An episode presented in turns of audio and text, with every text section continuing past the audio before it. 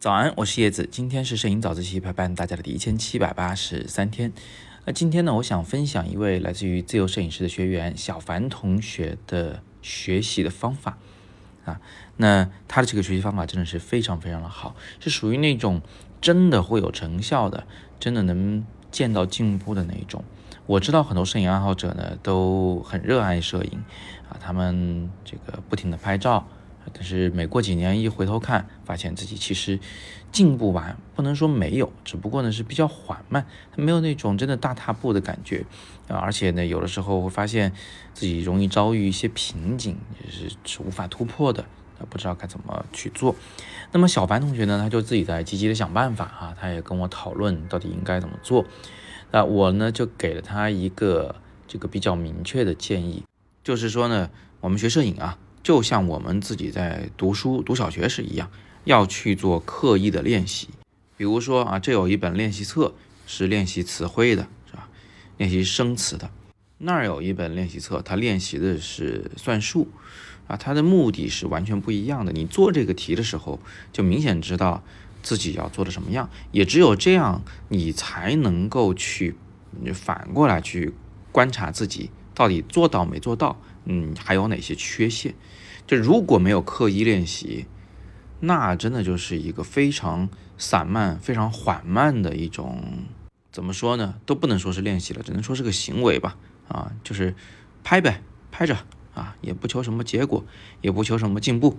这个其实是很难想象的，因为即便只是娱乐自己啊，愉悦自己，我们也常常会希望自己能做得更好一点，对不对？你就是钓鱼，你都不能永远都只是随缘，你还得琢磨琢磨自己穿什么衣服，那鱼不会被你吓着，是吧？然后你那个竿要怎么用什么材质的啊？要去哪个地方钓啊？那个有些什么样的讲究啊？这个我就不懂了。但是总之就是大家总是会有点追求的，总是希望能提升的。那么具体而言啊，小凡同学最后他决定采用的练习方法呢是。这分两个层次上的，第一个呢是要拍摄一些摄影的项目啊，就是说他有两个项目要做，一呢要拍自己家的猫，因为他以前拍了很多所谓的猫的写真集，就特别漂亮、特别完美的那种，现在他想这个用一种纪实摄影的手法去记录他猫在他家的生活。另外一个项目呢，他是想去拍他的爷爷啊，因为年纪也大了嘛，这个正好也有。过年回家有团聚的机会，所以就想给爷爷拍一点那种生活中的点滴的照片啊，大概二十张左右。你看他这个想法就非常完整了。但是呢，他做出这样的计划来以后，我说啊，这个呢叫做摄影项目，是比较大的事儿，做出来是很有意义的啊。他除了能练到拍摄的技法，还能练到比如组照编排啊、主题的表达等等。但是啊，但是。我们还是要把碎片时间也要用起来，所以我又给他一个建议，说你还是得做一些小的练习。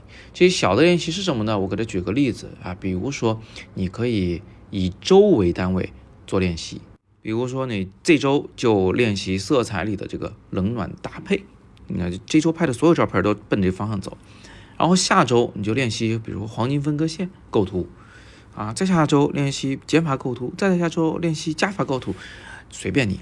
总之呢，你可以列一个长长的表，把这一年的时间都列进去。每周你要让自己完成一组作品，这组作品不用很多，你可以拍的很多，但最后被选拔出来的，用来发朋友圈的九张就够啊。这就是你这一周的作业。注意啊，这里面就隐藏着一个很重要的细节，是选拔、编排和发布这个环节是不能少的。